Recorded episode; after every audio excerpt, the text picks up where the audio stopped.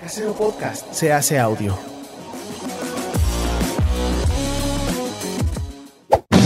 ¡Chavos, banda! Este programa es patrocinado por ustedes mismos. Si quieren apoyar nuestro proyecto, lo pueden hacer por medio de Patreon en patreon.com diagonal herejes el podcast.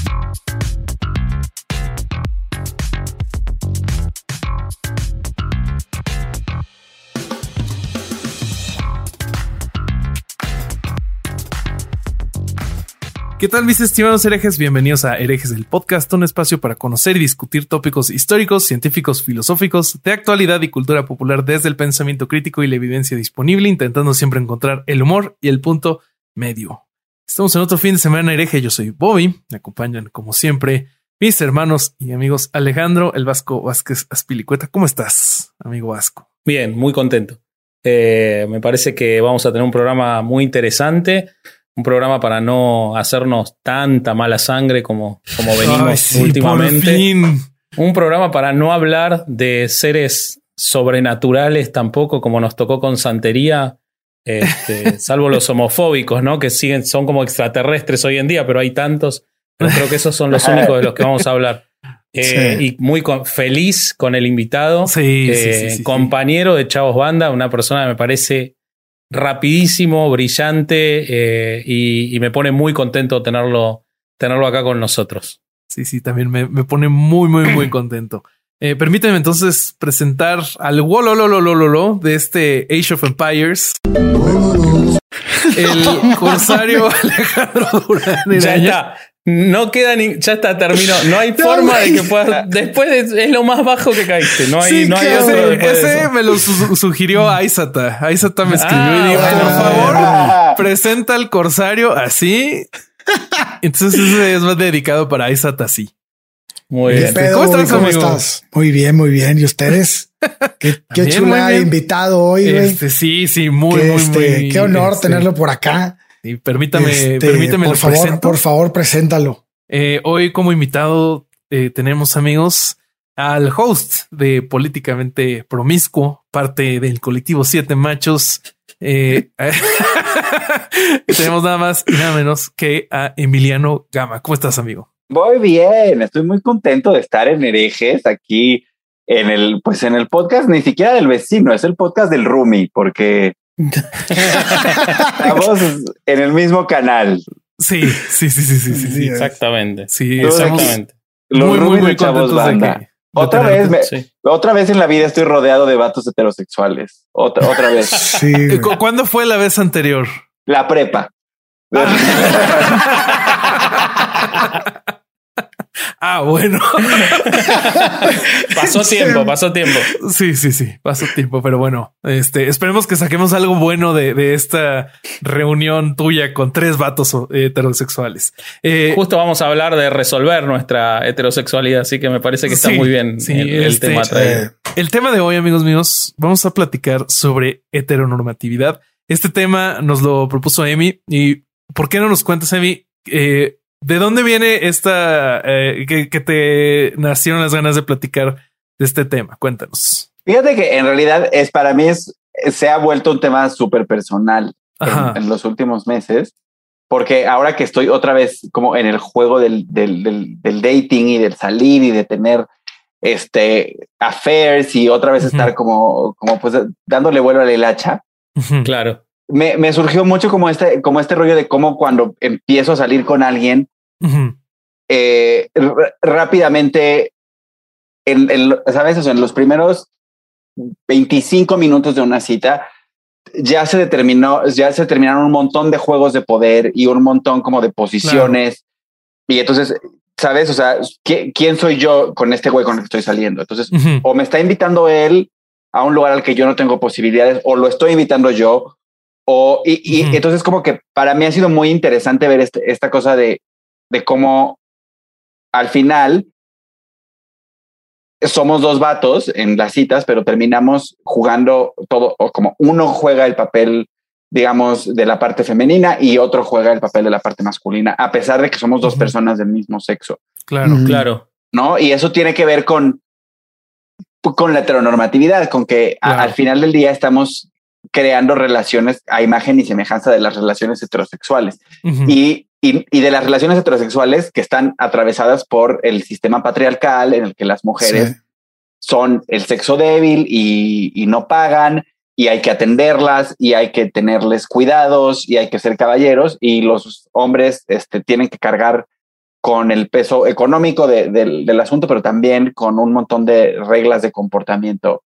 Este, y entonces como que me empezó a llamar mucho la atención ese, ese momento en el que rápidamente sales con alguien, te gusta, eh, te lo quieres besuquear, pero igual empiezas a jugar uno de los dos papeles. ¿no? Claro. Los, los Sí. roles, ¿no? Sí. Y pues supongo que también, bueno, no supongo, estoy seguro que cuando uno se rehúsa a, a jugar ese tipo de juegos, pues siempre hay como un tipo de, de shock, ¿no? En tipo hasta en relaciones heterosexuales, si de repente en una primera cita una chava dice yo pago, hay un tipo de shock. Y, y pues porque no estamos acostumbrados a lo que no es heteronormado, ¿no? Claro. Claro que creo que pasa un poco por, por este rollo de que de, de la obligatoriedad de la heterosexualidad, ¿no? Que era algo que compartí Sí. con, con Vasco un poco en, en un texto que me compartió, que es tú conoces a alguien y lo que asumes en principio es que es heterosexual. Claro. Claro. Claro.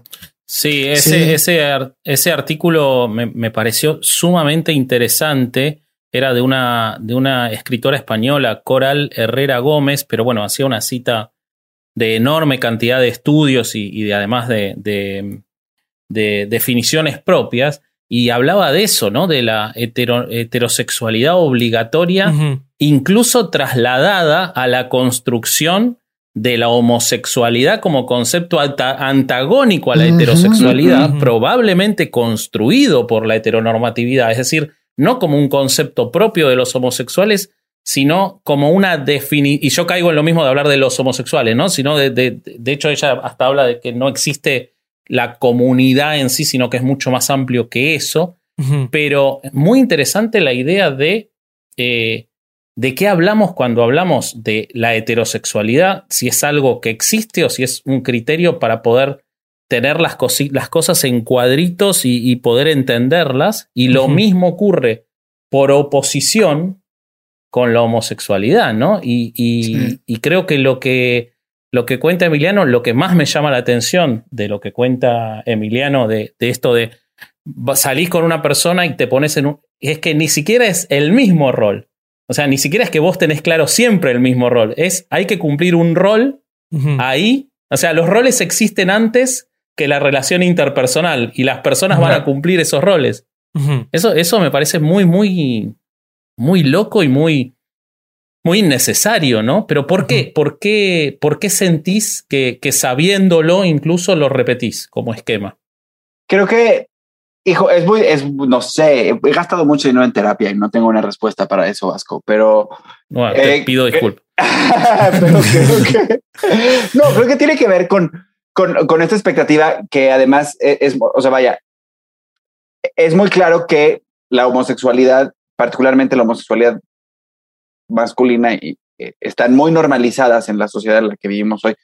Por lo menos en, en el, en el lado poniente de la Ciudad de México está muy normalizado el, el, el rollo de, de- de la, de la homosexualidad. Sin embargo, está cubierta de muchas capas, como, como, como el matrimonio igualitario, ¿no? Entonces, si eres aceptado como homosexual cuando tienes una relación que está establecida en términos binarios y que se parece a una relación heterosexual. Entonces, es una relación estable, de amor, en, eh, establecida en el amor romántico, que se trata de amarse un chingo y estar juntos para siempre.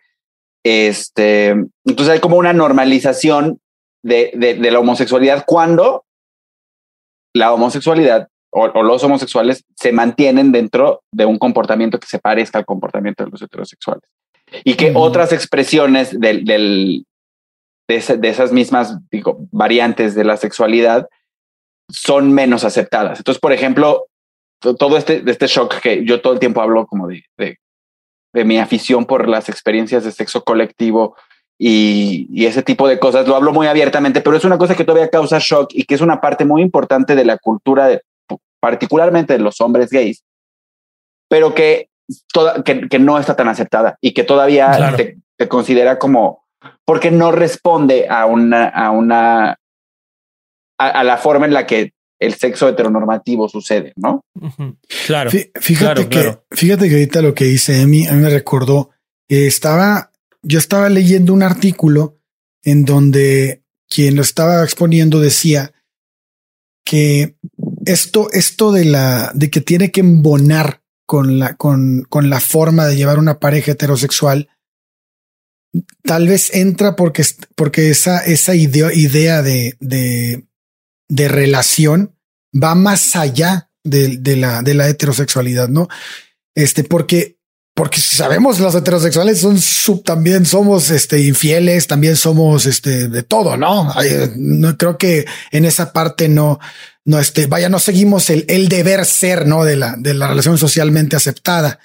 Y lo que la que yo encontré, lo, lo que encontré que decía este autor es que él, él, él entiende la, la heteronormatividad como la forma de ver el mundo a partir de dos sexos, dos géneros, y legitimado y legitimando a la heterosexualidad como la única orientación sexual aceptada social y culturalmente, ¿no? Claro. Y por otro, señala que este modo, este modelo patriarcal, judio-cristiano, capitalista de la sexualidad comprende cuatro elementos. Y aquí entra lo que dijo, lo que dijo Emiliano. La monogamia. La falocracia, Los voy a, los voy a anotar, ¿eh? sí, la falocracia, el reproduccionismo y la Claro. heterosexualidad. O sea, ahí Mm, entra, ahí entran es- esos, esos cuatro. Y me pareció súper interesante porque justo embona con todo lo que acabas de señalar ahorita, ¿no? A mí me gustó mucho algo que decía un autor eh, que encontré, Oscar Wash, un acto- autor catalán, eh, especialista en, en sexualidad, que decía que la heteros- tanto la heterosexualidad como la homosexualidad son mitos creados artificialmente que se transmiten mediante los libros sagrados, lo que decías vos de, Sí, de sí. la religión y que la homosexualidad no es más que un cuento de otro dentro de otro cuento, un mito que explica otro mito y que la Mm. homosexualidad es un epifenómeno de la heterosexualidad que no es posible entender una Así es. sin la otra. Mm. Y, y lo que dice Emiliano me parece muy interesante en el sentido de que desde la heteronormatividad hemos construido todos, porque somos, somos construidos, pero también constructores, Claro. mientras no la desarmemos, hemos construido un concepto de eh, eh, el homosexual que, o, o- o la pareja gay, que, ay, sí, es gay, pero está hace mil años con su pareja y es monógamo y como, como eh, Entra en el como- deber ser, ¿no? Sí. intrínsecamente valiosas y quiere Sí. casarse y quiere adoptar. O sea, no- es una reproducción en la que lo único que se cambia es la forma en que se coge. Básicamente Claro. todo lo No. demás se mantiene Pero igual. a veces ni eso, güey. Claro, no, y creo que una- un, un aspecto bien importante aquí tiene que ver, que, que no sé si lo mencionaste, una, un concepto que es el, co- el coitocentrismo, Ujú. y de hecho Claro. lo platiqué con Carlos en el status culo, este, eh, que se que creo que estrena- sale se mañana, estrenó ¿no? que sale el mañana 16. miércoles, exacto. O sea, ya se estrenó el 16 para Ya se cuando esto sale. Y, y justamente como que una, una de las cuestiones que hablábamos y, y que, y que me parece bien importante de la heteronormatividad y cómo traspasa y llega hacia los hombres gays y las expresiones sexuales de los hombres gays. Y es como este discurso binario del activo y el pasivo, en el que el único, el, el, el acto sexual que define la sexualidad homosexual es la penetración. Entonces, to, to, todo, todo, todo el sexo que no, que no suceda alrededor del, del sexo, pues, de, de, la penetración, número uno, se considera inferior sexualmente. Entonces, eso es muy confuso porque mi experiencia es que el sexo sin penetración puede ser tan divertido y tan placentero y tan satisfactorio como el sexo con penetración. Sin embargo, esta Totalmente. obsesión, porque la penetración Ujú. es la única expresión real de la sexualidad y es la única forma de alcanzar el, el, el placer sexual verdadero, pues es una, es una visión binaria y es una versión eh, heteronormada. Y, y, cuando, y cuando hablamos de activos y pasivos, estamos automáticamente asignando una parte, una parte dominante y una parte dominada, Exacto. una parte femenina y una parte masculina, y, y, y por, el, por la forma en la que está estructurada nuestra sociedad, también una parte inferior y una parte superior que adquieren diferentes responsabilidades. Entonces, ser pasivo en, en el mundo de los hombres gays significa que no tienes derecho a cagar. Es, lo perdiste. Claro. Ya. Ah, no lo había pensado así, güey. Sí, sí es, Es cierto, tremendo, güey. wow. Se acabó. Pobre de ti si alguien te la mete y sale tantita popó porque ya es así la peor ofensa que puedes hacer. ¿Cómo te Eh. atreves, no? Ajá, ¿cómo te atreves a tener un sistema digestivo? Sí, a funcionar como un ser humano normal. Sos o un, sea, sos un pésimo pasivo. sí. Y eso, pero además eso recarga, o sea, eso resuena un montón con, con que entonces tú como pasivo pues eres responsable de estar limpio y de comer avena y de tomar un chingo de agua y de planear, ¿no? O sea, si, si me la va a venir a meter el chacal, entonces dos horas antes tengo que meterme la manguera en el culo y lavarme todo. Y el otro güey lo único que necesita es tener una erección, Claro. Sí. ¿no? Claro. Y ya. Y, y, y no te parece, o, o yo lo pienso, ¿no? Eh, no les parece a, a todos que eso también parte de la, lo que nos ha permitido a, y hablo en, en- en- en- lo hablo a título personal, Sí, ¿no? sí, porque, sí. porque realmente leyendo todo esto me, me planteé muchas cosas de mí mismo y de toda la gente que conozco. eh, que nos ha hecho más fácil a los heterosexuales o a los que nos suponemos heterosexuales, porque yo estaba leyendo que Freud, cuando plantea la teoría de la bisexualidad originaria y vos lo lees, tiene mucho sentido. Sí, sí, la está idea muy de que, interesante. de que hablar de que, de, de que la mayoría o, o de los heterosexuales suena más a cuento eh, que a realidad biológica o cultural o lo que sea. Pero digo, esa idea de el sexo en los homosexuales es como que los- lo que nos ha permitido a los heterosexuales sentirnos de cierta forma, ah, no, entonces no soy gay. No me gusta que me, que me la pongan por el culo, entonces no soy gay, me quedo tranquilo. Y entonces sepultar cualquier idea de yo me siento atraído, quizás me siento atraído por una mujer y me siento atraído por un hombre, y sigue sin gustarme esa actividad sexual, como puede no gustarme, o puede no gustarme porque no la probé, o puede no gustarme porque puede no gustarme, como podría no gustarle también a una persona gay eh, o, o bisexual o lo que sea, pero a mí eso me separa. Digo, no, o sea, a mí no me gusta que me rompan el culo, yo no soy puto. Esa cosa, esa, esa, esa expresión, Esa barrera, ¿no? además de ser profundamente eh, eh, discriminatoria, que eso ya va por sentado y está claro, también nos da y le da a muchos heterosexuales eh, esa distancia que, los, eh, que les da una seguridad falsa de que no eh, están explorando quizás un, un gusto mucho más amplio o, todo lo que habla la, la teoría Sí. queer, ¿no? ¿Qué, qué- Sí, qué sí, les sí, parece sí. eso? Porque realmente uno, eh, a ver, yo siento que, que hemos inventado, no, no lo siento yo, está muy estudiado, toda esta idea de que solo nos atrae una cosa, ¿no? Y que no nos atraen personas, sino que nos atrae un género en conjunto, como si eso existiera, ¿no? En Ujú. lugar de atraernos personas puntualmente en determinados momentos. Ujú. No, no, no, no, o sea, como que, como que justo, o sea, como que a mí, lo, lo- lo- a, a- ahí me resuena con otro tema que es, pues, este rollo como de lo frágil que es la heterosexualidad masculina, ¿no? Ujú. Y entonces hay, hay como un asunto de, entre los vatos, de todo el tiempo comprobarle, a, o sea, como de todo el tiempo estar comprobando que de hecho son heterosexuales. Mm. Totalmente. Y que, y que hay como un ambiente eh, que, y, y eso como hombre gay se los puedo decir con, mo- con mucha apertura, como no me puedo imaginar lo agotador que es para ustedes habitar en este planeta como heterosexuales, porque todo, todo puede ser prueba de que son putos. Todo. El equipo llega que le van, el, el- que te vale madre, ¿no? el papel de baño que usas, todo. Sí. Sí, si lloras en una película. la forma en la que sí. vas a orinar, güey. mames. ¿Cómo, ¿Cómo sales en un podcast uñas? que te dicen que parece señora maquillada? pero, Está bien pero- cabrón, güey. Sí, yo sí los compadezco un chingo, la verdad. Los- los- debe ser muy, muy estresante estar todo el tiempo preocupado por eso. Y creo que, eh, que- creo que resuena mucho con lo, con lo que dice Vasco, que es como siempre estar buscando una manera de, de distinguirte del, del, del homosexual.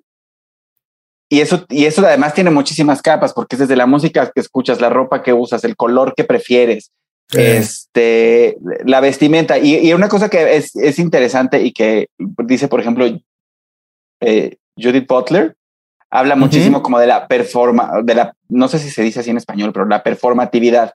Es decir, como, como el género y como en este caso la masculinidad es algo que, que tiene que ver con tu forma de actuar, mucho más que con tus genitales.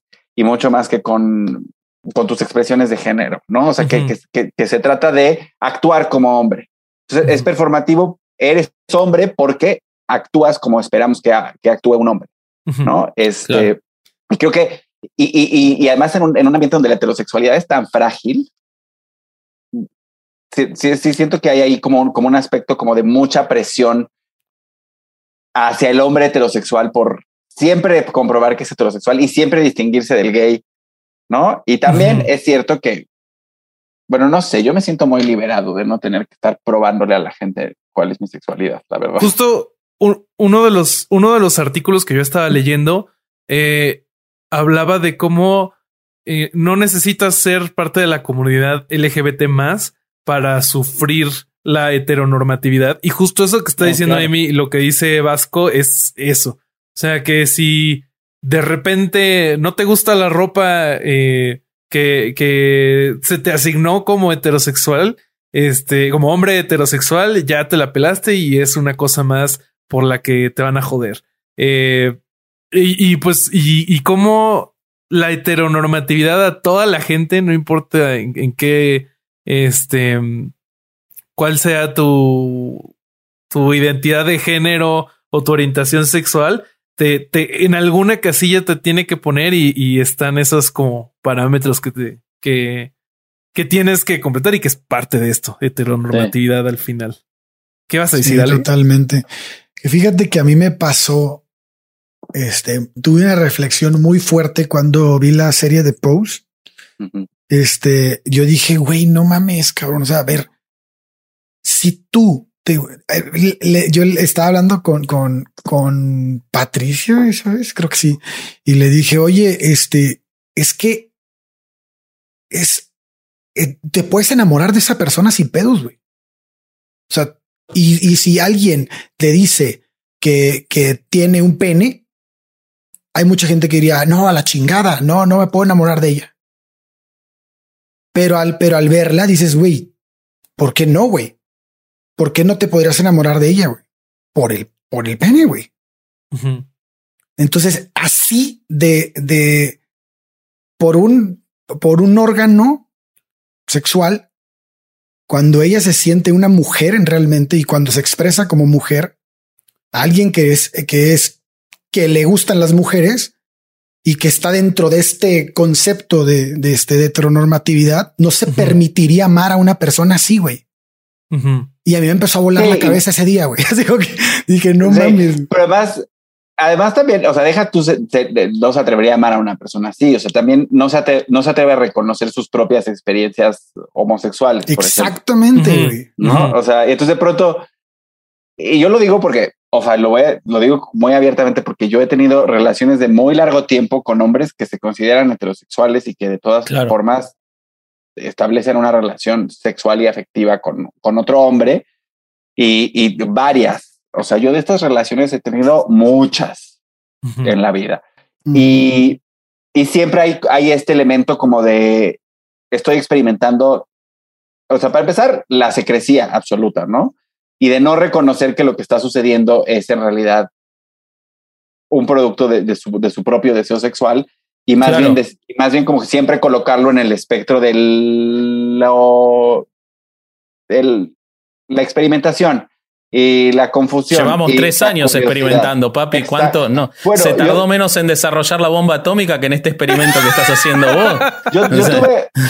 No era, no, era, no era tan frecuente, no, nos veíamos, no sé, una o dos veces al año, pero durante ocho años estuve viendo wow. dos veces al año a un vato que se casó, este, se divorció, tuvo hijos, eh, pagó colegiaturas, tronó con una chava porque le estaba poniendo el cuerno con otra chava, ya sabes o sea, una historia así de una persona heterosexual que cada vez que nos veíamos durante ocho años terminábamos encuerados. Uno claro, claro, claro, claro. Ahora, eh, eh, eh, y, además. y de esas yo tengo varias.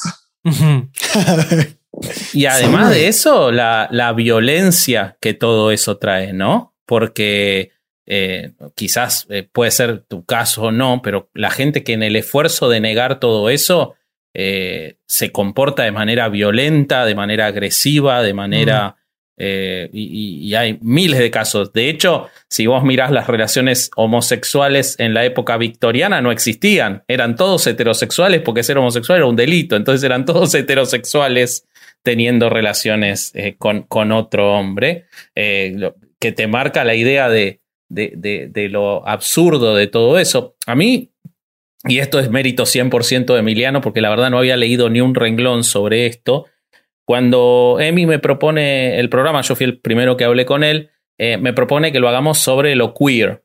Y yo no tenía ni idea de, de, lo que era más allá de algo muy, muy, muy por encima. Y a partir de que lo empecé, inglés, ¿no? a partir de que lo empecé a leer, me pareció eh, interesantísimo por un lado, muy profundo, pero por otro lado me pareció que es un, un lugar al que deberíamos apuntar. Sí, güey. Como concepto social, no solo como concepto de nicho. O sea, la idea de desarmar las estructuras que hoy solo existen en nuestra cabeza. Porque realmente hoy no existen ni siquiera en muchos lugares en la legislación, solo en nuestra cabeza. Desarmar esa idea de poner las cosas por sectores. Primero de que si te consideras heterosexual, habría que ver todo lo que pasó de por qué tenés cerrado tú, y, lo hablo de mí mismo, ¿no? Yo nunca consideré que me atraiga un hombre, pero no sé hasta qué punto es, porque nunca me permití considerarlo. Eh, y, pero no solo desde ese punto de vista, sino de la idea de te gusta una persona y ya está. Y hay personas que están hechas para casarse y hay personas que no están hechas para casarse y quizás la búsqueda no es sí que todos podamos ejercer nuestra libertad, pero que no que eso sea lo deseable, no que eso sea lo apto, no que esa sea la pelea final. Eh, o sea, esa idea de, de, de lo queer, de somos personas que nos atraen personas y que queremos vivir determinada forma de vida que es la que nosotros queramos sin atarnos a los conceptos que ni lo heterosexual me plantea, ni tampoco la estructura de lo que se considera desde la militancia es o tiene que ser o es el deber ser del homosexual deseable o de la lesbiana deseable. Yo soy lo que quiero ser y me parece que ese concepto es para todos y es, el, es la representación más grande del ejercicio de la libertad. Así es. y, la verdad me dio mucha curiosidad seguirle. Yo, les quería decir, o sea, finalmente la heterosexualidad y, y, la identidad de género es tan débil que un pedazo de tela la destruye por completo. ¿No? Entonces, si tú, si tú te pones un vestido, estás pegándole en, la madre a, tu, a, la prueba de que eres heterosexual.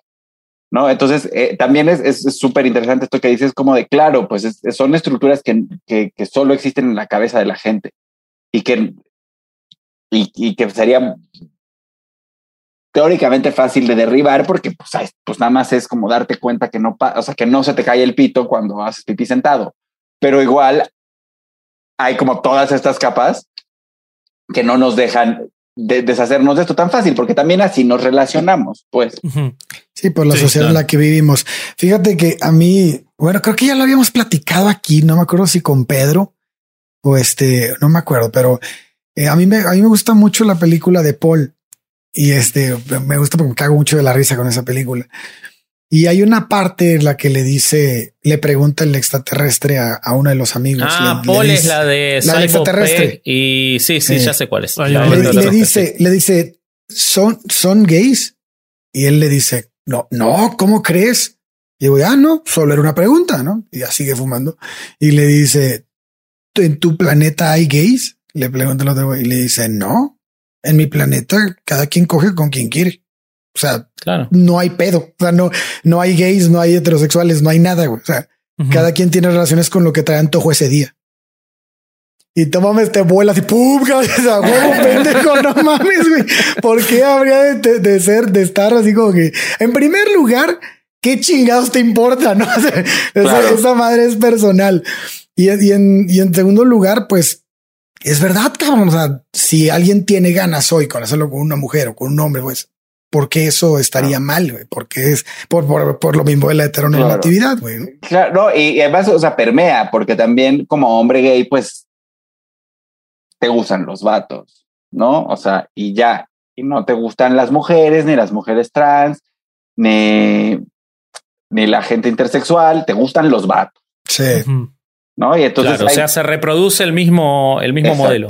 El mismo modelo, el pero del otro lado. Sí. y además, no, y además, bueno, eh, la heteronormatividad en el caso de los hombres gays se reproduce también en la relación sexual y también, este, o sea, si tú entras a Grindr, pues también vas a encontrar que el espacio está súper heteronormado Ujú. y que hay, hay un, un asunto constante como de discriminación hacia las personas que son más femeninas Wow. y, y, un- y una cuestión como, sí, en Grindr todo el tiempo así, no femeninos.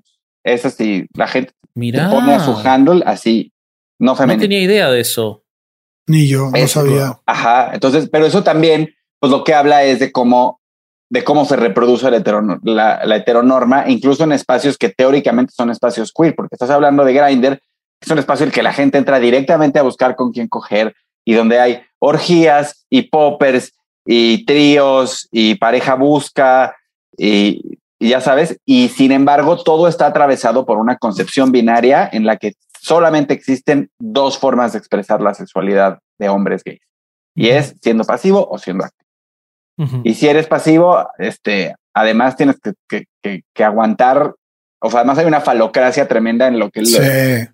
lo único que importa es que el pito sea enorme y todo lo demás, o sea, Claro. ¿sabes? O sea, y, y- y pasa mucho que estás viendo ahí los perfiles y, la, y los activos son así, güeyes, que no le están echando ganas. Es en la comodidad. Ajá. Desde la no. así tengo un pene de 19 centímetros y por eso no me tengo que bañar. No, no, no. sé. Claro. Échenle ganas, Claro. amigos, los que nos estén escuchando y estén en la grinder. Este, échenle ganas, por favor. Sí, por favor. Activo sobre todo. Porque es cierto eso. O sea, la heteronormatividad está tan permeada que los activos son como vatos heterosexuales y los pasivos son como niñas bien. Sí, no, y, y lo ves en una Claro. relación heterosexual y pues ves a la, a la chava este, arreglada el domingo para salir y el vato con la playera de fútbol. Exacto. Entonces, también de- del lado de eh, heterosexual, pues ahí es como nos estaría afectando a nosotros. Sí. Pero no solo, no solo en eso. O sea, toda esa idea Bueno, de una que de el, tantas. el hombre, eh, no, pero el el hombre heterosexual no puede usar juguetes eh, sexuales, salvo si los usa en la mujer.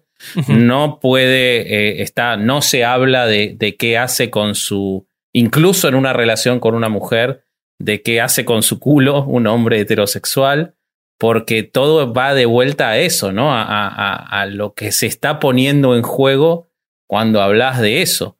Eh, y, y la verdad que es una, una, una tontería que te demuestra cómo eso, ese tipo de.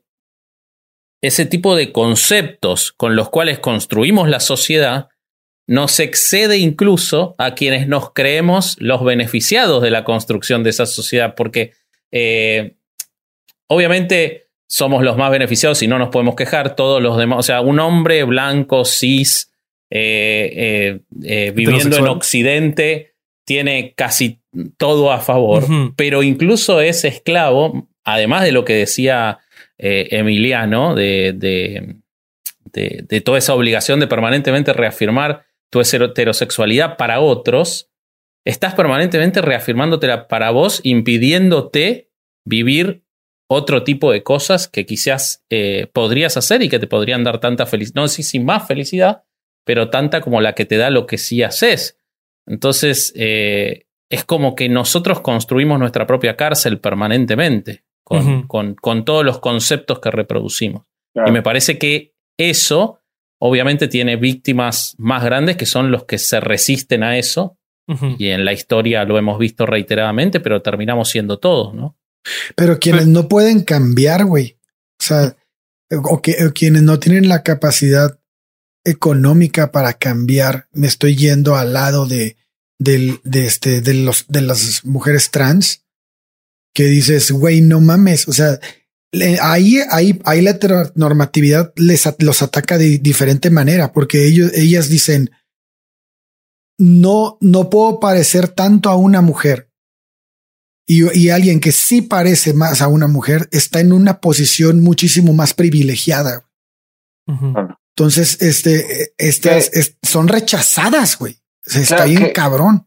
Creo que hay un asunto de la heteronormatividad que, que, que es interesante porque obviamente, digo, para las mujeres es súper distinta, ¿no? Y se experimenta de una manera súper diferente.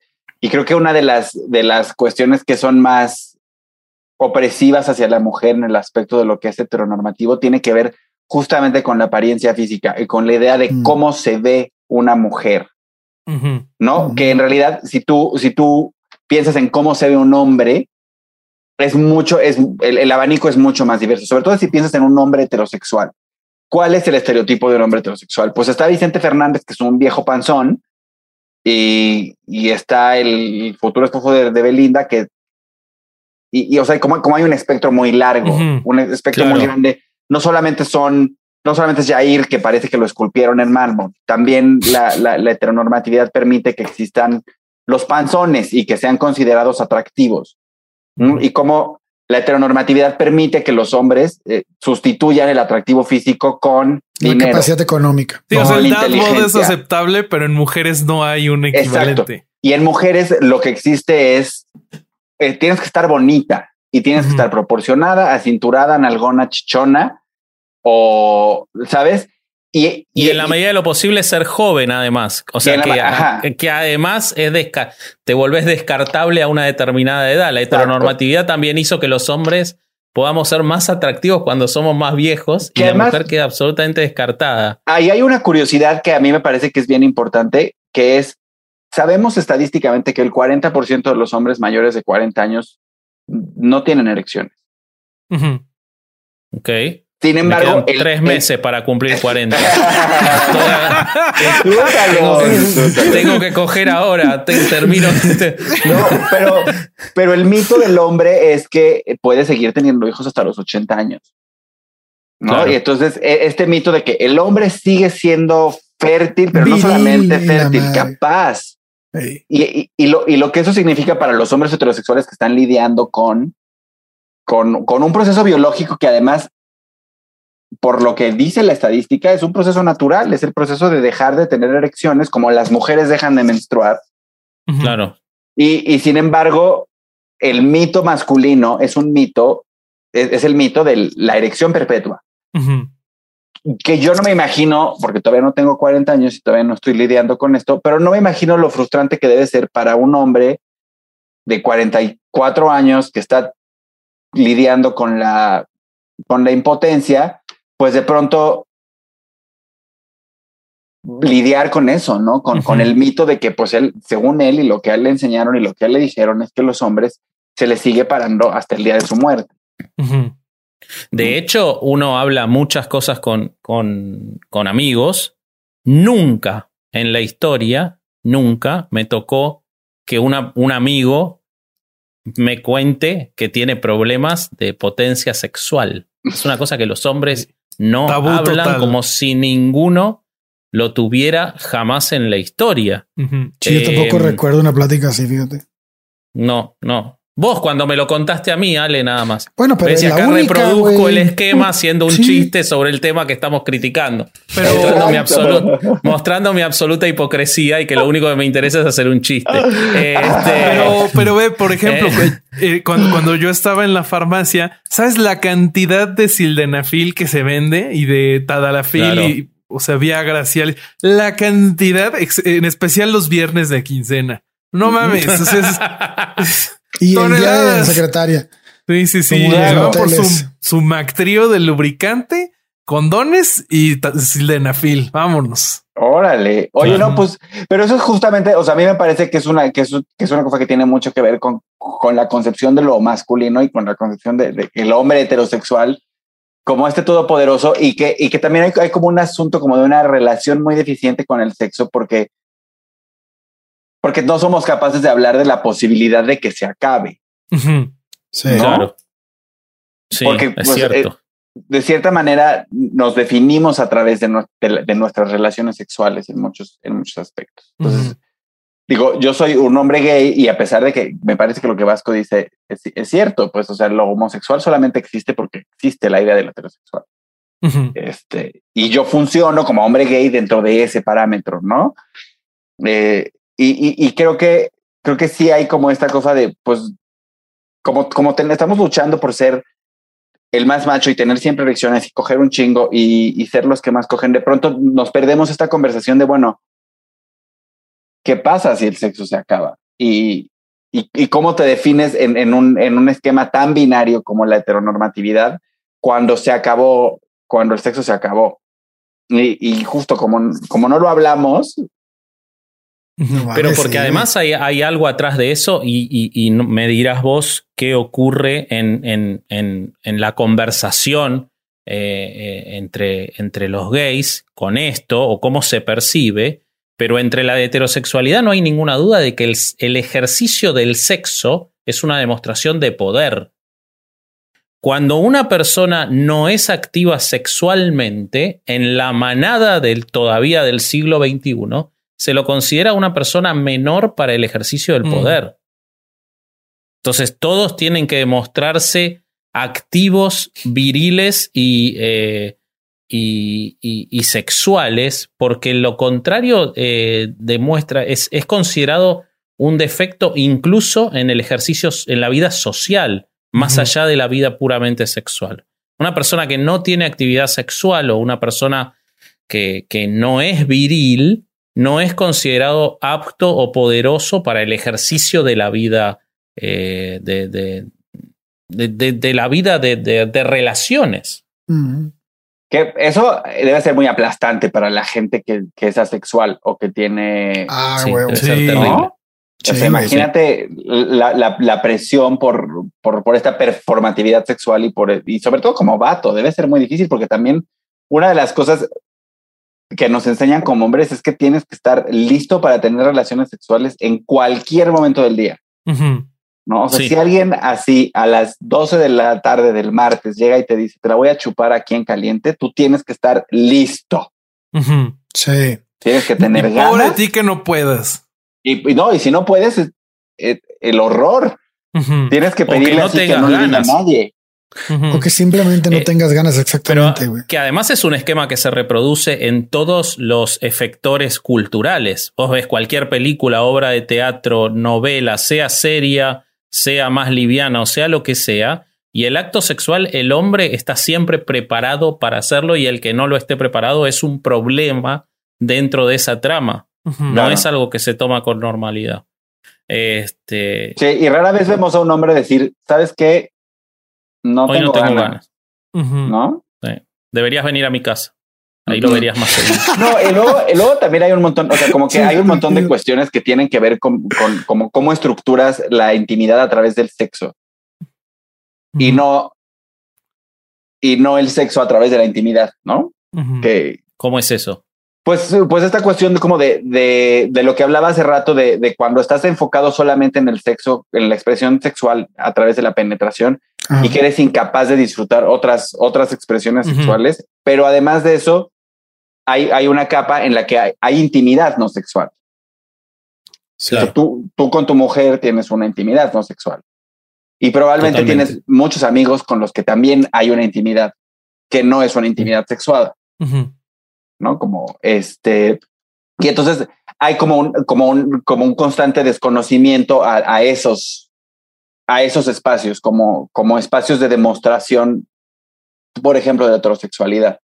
O sea, que tú tengas, que tú puedas estar con tu esposa, digo, no sé si esto es algo que suceda, es algo que a mí me sucedía con mi ex marido, que tú puedas estar con alguien ocho horas seguido, nada más acostado, abrazados en la cama, viendo una serie, sin necesidad de expresarse sexualmente, ese tipo de intimidad y el valor que eso tiene, creo que es algo que puede ser mucho mayor.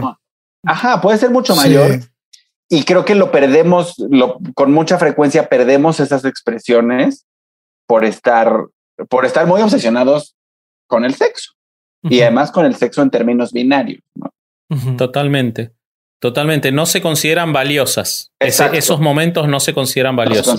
De hecho, se consideran cursis y así como de, ay, güey. Ajá, y desde la pues, masculinidad. Eh, esos, esos, dichos de la mejor vieja es la que se convierte en pizza después de coger. Así ya ves que hay gente que ahí dice cosas así. Y después sí, porque ya no quieres estar mal. Los chistes de Polo Polo están llenos de cosas así, güey. O sea, Ajá. de, de, de que, de que qué hueva después de coger estar con la vieja. Y, y a veces es el momento más chingón, güey. Sí, O sea, la rico. plática que puedes tener, el, el, todo lo que viene ahí, puta, no mames, es, Ujú. es de estos huevos, güey, pero sí no está valorado.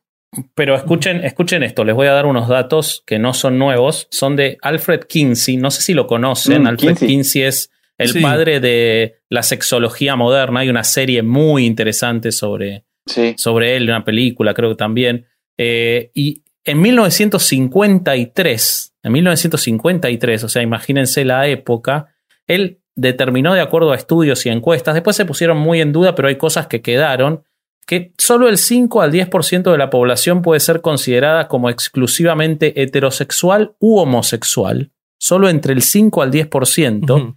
y el resto, entre el 80 y el 90% de los hombres y mujeres, son bisexuales. Solo un 5% de estos no tienen ninguna preferencia entre hombres y mujeres. Entonces, imagínate, además él demostró que el 4% de la población era exclusivamente homosexual desde la pubertad y después de eso un 37% de hombres y un 19% de mujeres reconocía haber mantenido al menos una experiencia homosexual con orgasmo entre la pubertad y la edad adulta y un 30% de la población censada había tenido una experiencia homosexual accidental. No sé cómo se, la ¡Ah, experiencia cabrón! sexual accidental se me cayó adentro. Este, entre los 16 y los 55 años. Imagínense, yo más allá de, de los datos y de lo que hablamos del queer y todo, todo lo que estamos diciendo de cómo estamos permanentemente cuidando esa heterosexualidad falocéntrica, Claro. Imagínate que en el 53 le hubieran dicho a tu abuelo o a mi abuelo, ¿sabés qué? Vos no entrás en el 5% que es exclusivamente heterosexual. ¿eh? Claro. Vos creías que sí, pero bajo determinadas circunstancias te comerías a un tipo. Yo Pero, pero, pienso, a ver, pero a ver, yo tiempo, pienso en que a mi abuelo le dijeran eso y el trabajo que iba a hacer Psicológico, para, sí. para demostrar, sobre demostrar su heterosexualidad. Todos los sesgos Lo- se iban a activar al mismo tiempo. Pinche violador en macho. potencia, güey. Conviertes a un violador, güey. güey. No sé si en eso, pero si- no o sea, sé no está bueno, sino a una persona que esté medio dañada. No, imagínate, güey. Claro, güey. O sea, No, con pero, tal de pero probar. sin duda de lo, sin duda de lo que sí voy a ocupar es de no llorar mirando una película, de no estar abrazando mucho a una mujer, de no demostrarle cariño a los hijos, o sea, de Ajá. hacer más poderoso todavía Sí. ese, esa heteronormatividad por lo que está detrás cuando te están diciendo de y el temor que te genera social y personal, ¿no? Entonces, Vieja. ¿cómo se construye sobre sí mismo? Vieja, pero fíjate, ahí estamos tomando en cuenta, bueno, no sé cómo tomaron esos parámetros, pero por lo que entendí, estaban tomando en cuenta quien había tenido una relación sexual, güey. Porque cuántos Sí, sí. hay que nos que se vieron atraídos por un güey y no dijeron ni madres, güey. El pinche número se reduce así. Sí, creo que ahí es bien importante como lo que consideramos una, una relación sexual. Yo conozco muchos güeyes que te platican de sí, pues mis amigos y yo nos juntábamos y poníamos una porno y nos, y nos la jalábamos ahí los cuatro enfrente uno del otro. Amigos, Sí, eso es una actividad homosexual. Totalmente. O sea, fundamentalmente Chinga. masturbarte enfrente de otro hombre es, es una actividad sexual homosexual. Yo, yo conozco muchísima Sí, gente que hizo eso, güey. Ajá, pero y, y, y además es- súper común y está súper normalizado. Y, y, y me, y me parece muy disonante como amigos, eso, eso es homosexual. Esa es una relación sexual homosexual. Lo que pasa es que como no hay penetración. Entonces Y yo te no agrego, sexo yo te verdad. agrego, te agrego una cosa más, que, que la estoy pensando a partir de lo que decís. Me contaron, porque yo nunca vi pornografía, pero esa gente que mira pornografía me contó Las mentiras. que los la pornografía está dirigida centralmente a los hombres heterosexuales cis. Sin embargo, o extrañamente, los hombres, los actores pornográficos, son cada vez más cuidados de su cuerpo, más depilados, más... eh, o sea, vos ves una porno de los 80 y el tipo era, un, era una cosa incogible, solamente porque estaba en una película porno, estaba, era amigo del productor. Hoy, el, el actor por... Y, a quién apunta ese cuerpo tan, tan perfecto de los hombres? Si, si quienes miran las películas porno son hombres. Son hombres. Evidentemente, quien está mirando la película porno también le interesa ver a un hombre atractivo. Aunque sea subconscientemente, Claro. pero también le interesa ver a un hombre atractivo. bueno, Porque si no, no habría ni un plano del hay, un, hay una estadística de Pornhub que habla de que el 80% de los hombres heterosexuales que ven porno pasan del, del porno heterosexual al porno homosexual de manera frecuente. Mira, mira vos. Entonces, Mira vos. Lo que pasa es que yo ese fin de semana tuve mucho tiempo libre. Por eso Este, pero, pero mira, pero no sabía eso. es una cosa muy común que, de- que, en- que en los espacios de porno la gente que normal, o sea, brinque de un, de un espectro al otro. Wow, Y pues el Wow, porno no lo además en general pues es una, es una forma muy privada. O sea, al final casi nadie ve, ve porno en compañía de otra persona. Casi todo el mundo ve porno a solas y es un espacio en el que muy sencillamente puedes justamente expresar como esa parte de lo que llamamos curiosidad, pero que en realidad no es curiosidad, es como lo, lo natural es fluir según, según Kinsey, ¿no? Claro, sí, sí, según muchos. O sea, Pero ti- tiene, tiene mucho que ver nuestra construcción religiosa, güey. O sea, el, A ver, platícanos este- de eso, güey. nos, nos, este, nos, nos la, o sea, desde la, la idea judío, que la tradición judío-cristiana, ¿no?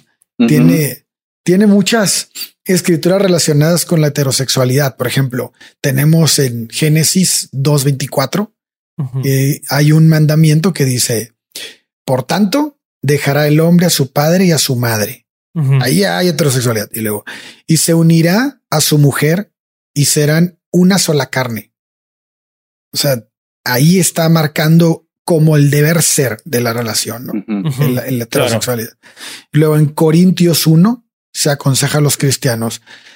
Ahora, para los asuntos de matrimonio escribió, es bueno para el hombre no tocar a una mujer. Por lo tanto, digo a los solteros, a las viudas, que es bueno para ellos soportarlo así como yo. Pero si no pueden contenerse, que se casen, porque es mejor casarse que arder. Pero ya que hay tanta inmoralidad, cada uno tenga su propia mujer y cada uno tenga su, pro- su propio marido. El hombre debe cumplir su deber conyugal con su esposa e igualmente la mujer a su marido. El cuerpo de la mujer no pertenece solo a ella, sino a su marido.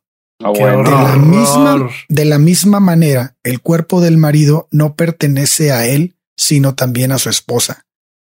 No se nieguen uno al otro, excepto de común acuerdo y por un tiempo, para que puedan dedicarse a la oración. A continuación, o sea, no mames, güey. Así, te- invitación. así te Oye, encuentras a un chingo, güey. Oye, ¿sabes qué? No, no hay que coger, vamos a, vamos a orar, me parece. sí, de vamos verdad. a orar un rato y después Si seguimos. no, Pero, No pero igual es paradójico eso porque ah, eh, mientras se escribía el Antiguo Testamento estaban los griegos y, y- y Sí. los romanos que tenían absolutamente normalizadas las relaciones eh, con, Todos con- contra con los todos. dos sexos, ¿no? De hecho, fuera de los judíos ortodoxos, güey, los, los, hay- los judíos tienen bien visto el, eh, no bien visto, pero aceptado la homosexualidad, güey. Fuera de los ortodoxos. Güey, pero Claro. ¿sabes qué? De esto, de, de estas citas que, que platicas, yo la otra vez estuve en una discusión donde alguien me decía que, que en realidad la homosexualidad no estaba mal vista en la Biblia, pero pues, o sea, en- si te pones a leer de Génesis 1 hasta el final, te encuentras un sinnúmero de ejemplos de heteronormatividad de la más culera y Bueno, pues para empezar, o sea, para empezar, Dios creó al hombre y a la mujer y a los otros cuatro tipos genéticos, nadie los menciona, ¿no? claro. Claro. O sea, ya, ya de entrada. Sí. No, y Totalmente. también, y también ves la postura de la iglesia católica hoy en día y dice, bueno, bueno, bueno, sí, vamos a aceptar a los gays, pero tienen que vivir en celibato, güey. Sí. No pueden, no pueden coger. ¿Qué- Ah, cabrón. Eso pues, ni ¿qué- casarse, ¿no? ¿Qué pedo, güey? Pero en realidad eso me parece que resuena un montón con, con, con, con esta forma de aceptación de la homosexualidad cuando se comporta como heterosexualidad. Mm, ¿no? Sí. Entonces, esta es. cosa de que tienen que ser célibes, pues es un poco resonar en esto de Monógamos, bla, bla, bla. Sí. tienen que ser monógamos y tienen que ser un amor para toda la vida. Este, y, esta, esta idea como del amor es uno, es fuerte, y, y, de pronto como los poliamorosos, pues cómo cabemos ahí, ¿no? ¿Cómo, claro. cómo, nos, este, cómo nos metemos en, en, una, en una lógica en la que solamente es amor cuando es uno? Pues yo no entiendo por qué es tan importante cómo expreses la sexualidad, güey. O sea, el, el, todo lo que estamos diciendo, porque todavía es tan importante, güey? Porque, a, creo que porque a tantas personas les importa lo que haces en tus, en tus cuatro paredes, güey. O sea, eso, eso a mí me parece, no lo entiendo, güey. O sea, ya, ya lo, lo he masticado tanto que digo, güey, eso lo hablamos en el episodio de homofobia sí, sí, y, sí. Y, y, no, no hay mucha, o sea, hay una Oye, construcción de poder que impone mandatos y en algún momento se fue, se fue de las manos y, lo seguimos reproduciendo. Me parece que, uh -huh. Pero creo que no, es muy difícil poco, plantearse cambiarlo también. Eh, yo creo que atraviesa muchísimo por la reproductividad que hablábamos al principio, ¿no? -huh. Como de, de la, la, pareja, o sea, el sexo como una expresión que está orientada a la reproducción Uh -huh. y que este y, y como esta idea como de la pareja heterosexual cuyo objetivo como pareja que eso también me parece pesado de la heteronormatividad, ¿no? Que es tú como pareja es la persona con la que vas a tener hijos uh -huh. y te emparejas con alguien porque quieres su genética uh -huh. combinada con la tuya. Y el objetivo del amor es tener hijos, ¿no? Y, y, y, no puede ser otro, no puede, no puede ser construir una relación desde otro lugar o, o hacerse viejitos juntos y, y, morirse juntos o hacer negocios. O sea, una pareja se trata de reproducirse. Y eso, o una vez más, se transmina hacia las relaciones homosexuales, porque entonces ahora te casas y adoptas una niña este, de pocos recursos y te paseas en la condesa con tu bebé. Claro. Y, y, y te comportas o el alquiler de vientre o cualquiera de, de, de, las instancias que tenés. Uh -huh. Que también todo lo que vos estás diciendo y volviendo a la heteronormatividad y al modelo deseado de la familia con los hijos que se estableció, también tiene consecuencias gravísimas en mucha gente que no puede, por, sí, por su propio organismo, eh, tener hijos. Y entran en un ciclo uh -huh. de de procesos eh, afectados eh, médicamente que a veces dan resultado, pero que muchísimas veces no los dan uh -huh. y que terminan generando consecuencias orgánicas, consecuencias de pareja, consecuencias en la salud mental, porque tenemos la obligatoriedad de cumplir determinado patrón que es, bueno, a tanto tiempo tenés hijos y, y entonces esa búsqueda que quizás es deseada, pero lo que, sí. lo que está bueno es ver es de dónde viene ese deseo, uh -huh. cuando todo te está diciendo que no y se convierte en obligación, porque tenés que cumplir con el afuera y con el adentro y, y termina en, en, cuestiones muchas veces muy graves. Y es parte de lo mismo, de esa construcción.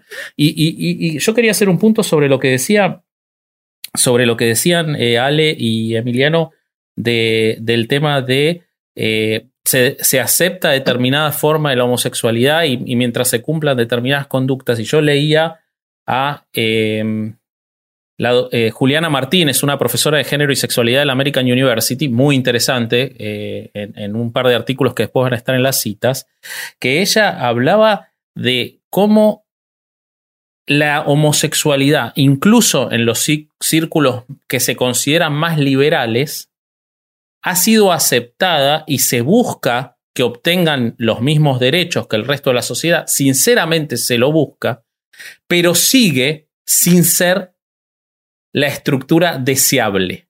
Uh -huh. Esa diferencia entre aceptado y deseable que está en, la, en, en, en, el concepto de la sociedad por la heteronormatividad es lo que plantea que tenga que amoldarse a, a, a, al, a lo que se busca del heterosexual para el homosexual. Porque es, bueno, yo lo acepto, que cada uno viva como quiera, pero la verdad, o sea, Preferiría cuando, cuando que no. Cuando, claro, es como, sigue sin ser lo deseable. Cuando un nene es chiquito, le preguntan, ¿tenés novia? Entonces uh -huh. se construye desde ahí que es lo que es claro. inconscientemente deseable. Que no claro. quiere decir que si esa persona, no, lo que decía esta, esta especialista, decía, no quiere decir que si esa persona después resulta que es gay, o que es bisexual o que es lo que sea, sea rechazada. Pero la construcción originaria de lo deseable, de lo que surge originalmente es eh, tenés novia, qué nena te gusta, qué nene te gusta a las nenas.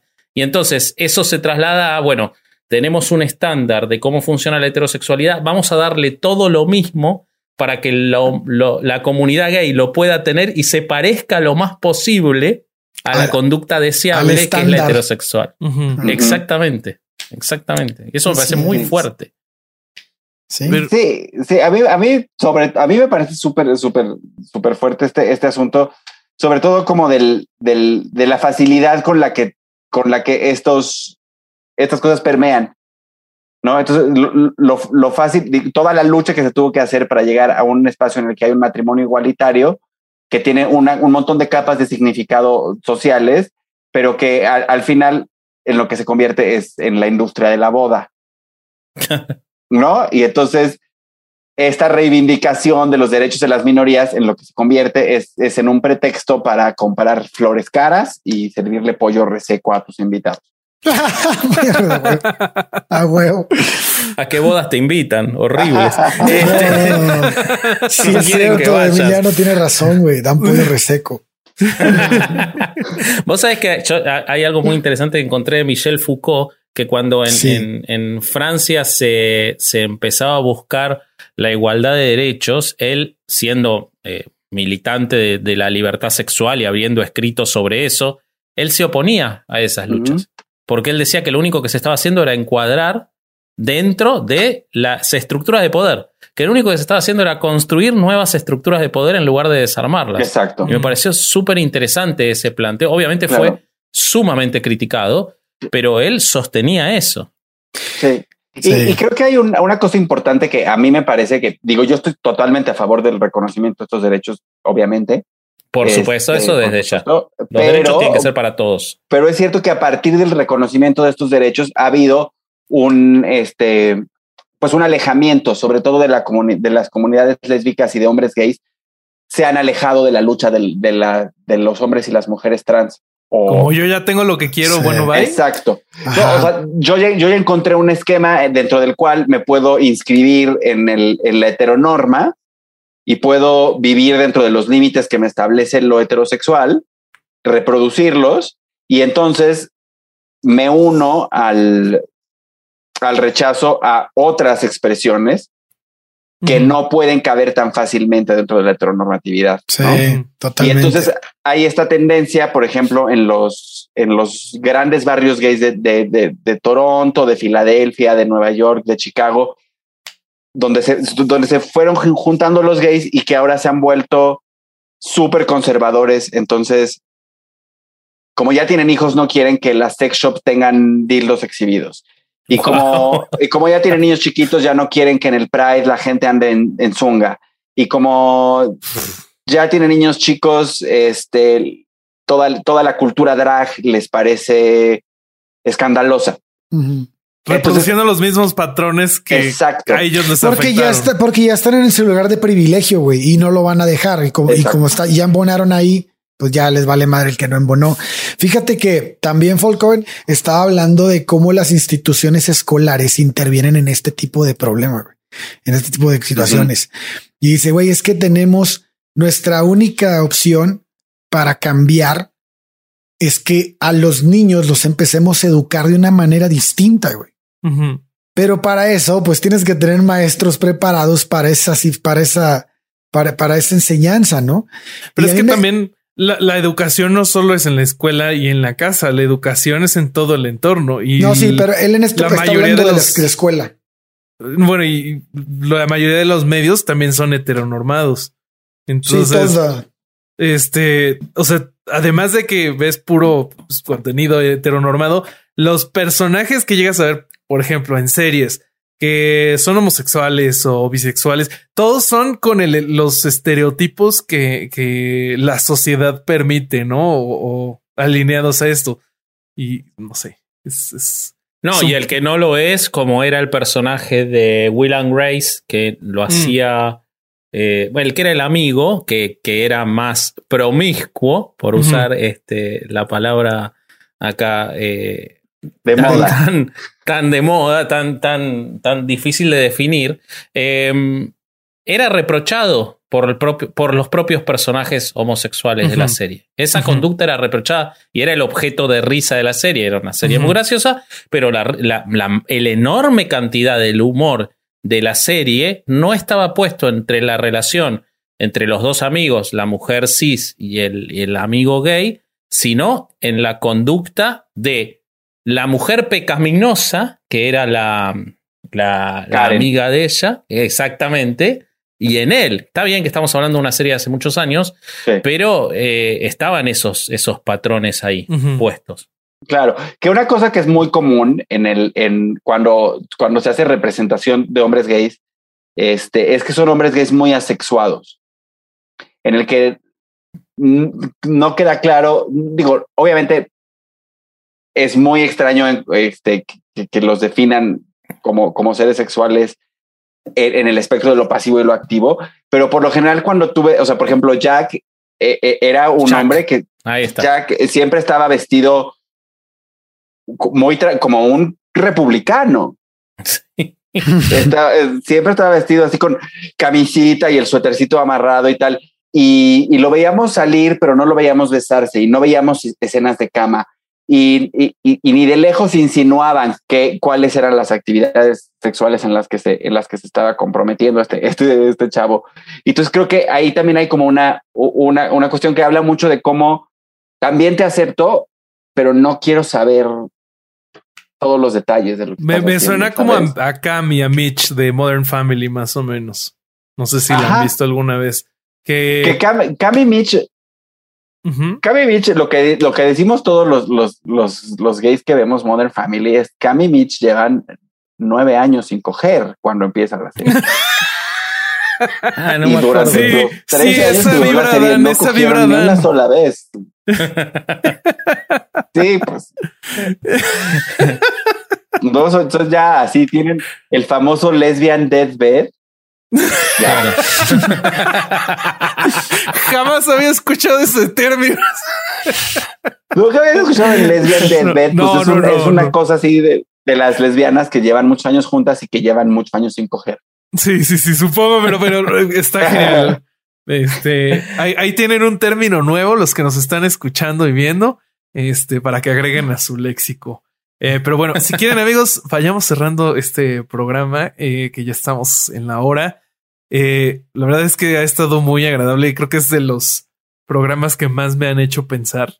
Eh, no sé, ¿qué les queda a ustedes? Como, ¿para dónde creen que, o cómo creen que podemos mover a nuestra sociedad para romper un poquito esta heteronormatividad y tal vez algún día derrotarla?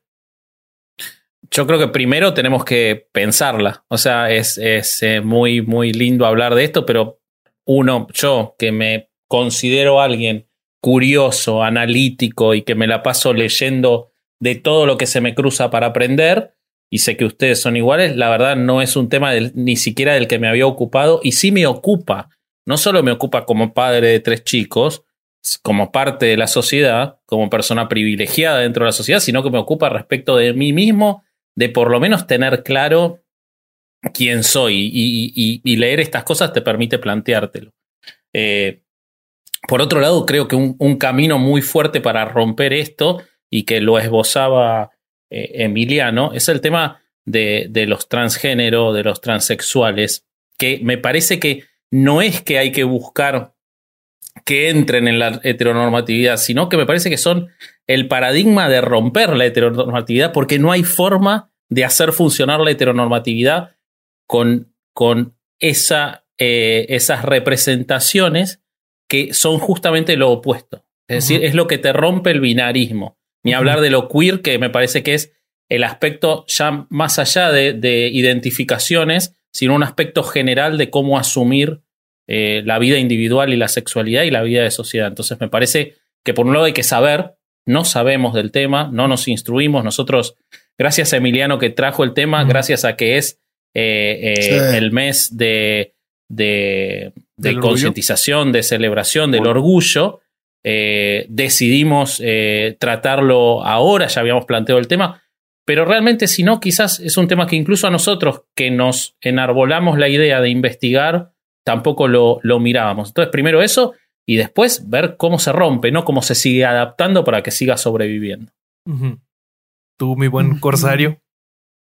Sí, este, pienso, pienso que también va por ahí, ¿no? Que hay tantas cosas que no alcanzamos a ver. O sea, cada que empezamos a hablar el, ahorita que empezamos el episodio, a mí se me venían más y más y más cosas donde esa heteronormatividad se aplica, aplica y, y, nos, y nos lo, y nos hace entrar en ese túnel, ¿no? De este, de, de ideas que, del que no te puedes salir ni tantito porque entonces ya estás saliendo de la estructura y ya no puedes ser parte de cierto, cierta, cierta mayoría social. Entonces, este, sí, es, es un tema que hay que rascarle un chingo, que no es, no es tan fácil como me pongo a leer y, y, saco dos, tres ideas, porque esas dos, tres ideas te abrieron la cabeza para otras cien, ¿no? Entonces, este, sí, totalmente que es, es para digerirlo, puta, muchos años, güey. no, es algo, no es algo tan fácil. Y este, y sí creo que, pero sí creo que nos, nos quedamos como obligados a, pues no sé si obligados, pero sí es como de parte de una responsabilidad social el hecho de que si te estás dando cuenta de, algunas cosas, empieces a tratar de, de cambiarlas, ¿no? Porque no te puedes quedar nada más ahí en, en, ah, sí, esto es así, qué de la chingada está, pero pues sigo en ese mismo pinche camino, ¿no? Lo perpetuó, ¿no? Ajá, creo que esa parte es, es importante. No sé cuánto cueste, no sé cuánto cueste socialmente hacerlo, pero yo creo que yo ya después de este podcast estoy en una en un punto en el que ya me vale madres, güey. Ya, güey. Ya. ya no nos ya no nos quiere nadie, ya no nos miran los, amigos que teníamos. sí, güey. Sí sí sí, sí, sí, O sea, no, y realmente te das cuenta como que son cosas que no tienen ningún valor, güey. Que si alguien te va a dejar de hablar por pensar de una manera distinta en este tema, pues que, se vaya al chorizo. Que como mierda. Sí, güey. eh, Emi, ¿Qué nos puedes decir tú como pues Yo creo, que, yo creo que una parte importante para, o sea, y, para mí pasa por, por el disfrute, ¿no? y, y, de cómo en realidad lo, que pasa con la heteronormatividad es que todo el tiempo nos indica cuál es la forma correcta de disfrutar de nuestro cuerpo, ¿no? Y nos, y nos, nos impone muchísimas cuestiones al respecto de qué, de qué está bien, qué está mal y qué, se, y qué, qué se puede disfrutar y qué no se puede disfrutar.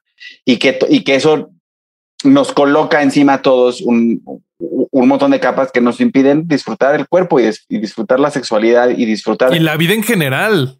Y la vida en general. O sea, justamente como el punto al que yo iba era como está el sexo es padrísimo, es increíble, pero hay otros aspectos de las relaciones humanas que también son bien ricas y que también es bien padre explorar y que, y que creo que un poco la, heteronormatividad y, terminar con la heteronormatividad pasa por aprender a disfrutarnos. Aprender a disfrutarnos sexualmente, pero también a, nivel humano y aprender a, disfrutar que, que hay relaciones afectivas que de pronto tienen límites raros entre lo sexual y lo afectivo y, que, y que la sexualidad además es súper diversa y se expresa de maneras muy, muy diferentes y que podemos disfrutar de ella desde, desde, desde disfrutarte a ti mismo, tú solito en tu casa, hasta disfrutarte con alguien más.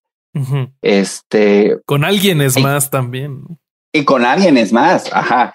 creo que hay como todo un asunto que, que pasa por el disfrute y que creo que un paso importante para de, empezar a, quitarnos la heteronorma de, de, los ojos es disfrutarnos. ¿no? Este, unos a otros desde, un punto de vista sexual, pero también desde un punto de vista afectivo. Me gustó mucho cómo lo dijiste hace ratito. O sea, tú fluye.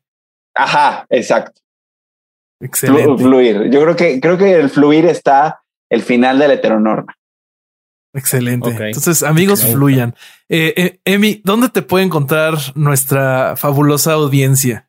Nuestra fabulosa audiencia, porque es la misma, porque compartimos. Exacto.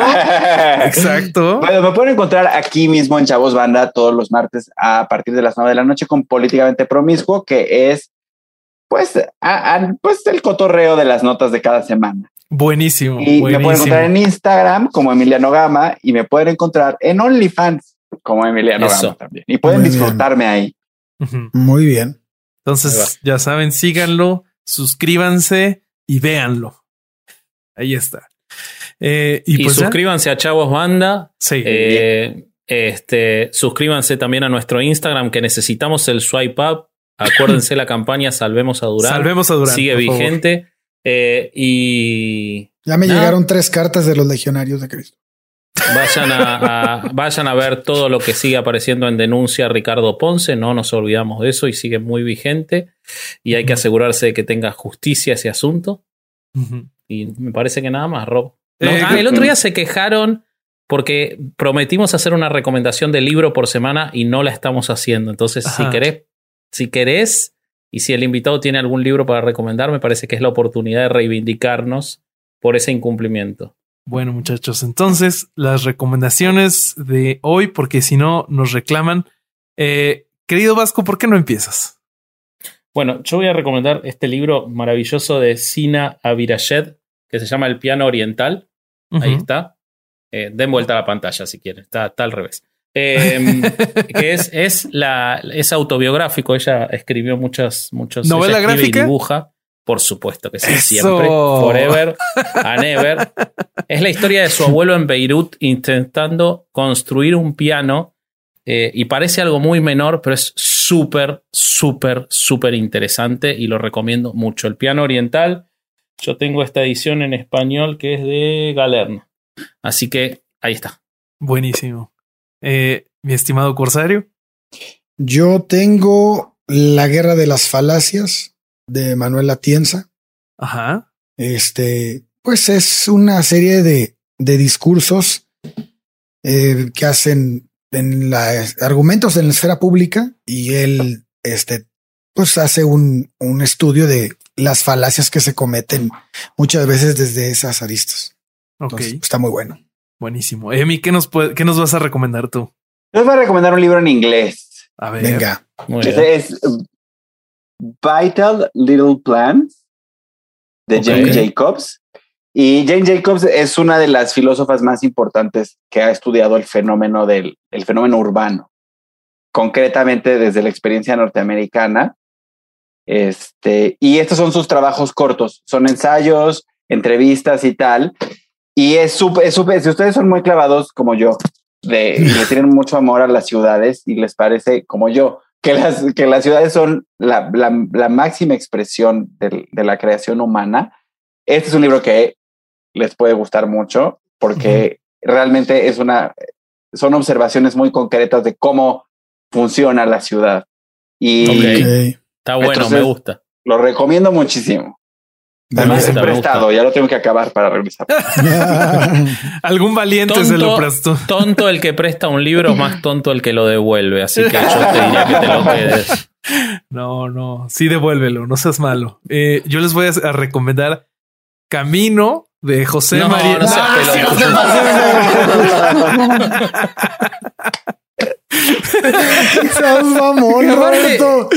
ese librito de mierda en tu mano de dos metros es como inexistente, pero mira, aquí está. Es increíble el tamaño, eh, no, no es cierto. Les voy a recomendar eh, ¿Por qué no soy cristiano? y otros eh, ensayos. Una maravilla, Russell. Grandioso Bertrand Russell. Si les gusta leer este sobre teología y pues de estos filósofos que se han enfocado en religión, él es uno de los imperdibles. Y, además. De los más graciosos, además. Es divertido. está cagadísimo. Y además les quería este, comentar que eh, la doctora Aisa Tassi de Medicina por el Derecho a Decidir ya tiene Patreon. Entonces, si quieren apoyar lo que hace y ayudarla a que haga, a que pueda brindar más acompañamientos a mujeres que necesitan abortar, eh, búsquenla en Patreon como Medicine for the Right to Choose. Así, medicina por el derecho a decidir, pero en inglés. En inglés. Muy bien. Y creo que con eso podemos cerrar, amigos. Este, corre la música, Durán. Venga, austero music. Eh, entonces, este fue otro amigo de No ir a misa y escuchar Herejes del podcast. Venga. Ahí va. Adiós. Adiós. the art of life is right in front of me inside your smiling face I can't believe it's so sublime my oh my am I inside my own mind designed to dream the light it shines so bright it blinds but also lights the way Lucky Land slots, you can get lucky just about anywhere. Dearly beloved, we are gathered here today to. Has anyone seen the bride and groom? Sorry, sorry, we're here. We were getting lucky in the limo and we lost track of time. No, Lucky Land Casino, with cash prizes that add up quicker than a guest registry. In that case, I pronounce you lucky. Play for free at LuckyLandSlots.com. Daily bonuses are waiting. No purchase necessary. Void were prohibited by law. 18 plus. Terms and conditions apply. See website for details. ¿Estás listo para convertir tus mejores ideas en un negocio en línea exitoso? Te presentamos Shopify. Tal vez no lo sabías, pero nuestro podcast More Than Mamis es un negocio y lo empezamos por supuesto para desahogarnos y hablar sobre la maternidad, no para convertirnos en expertas de ventas y del e-commerce. Así que sí, necesitábamos ayuda para vender nuestro merch y poner en marcha nuestra tienda. ¿Y cómo suena con Shopify?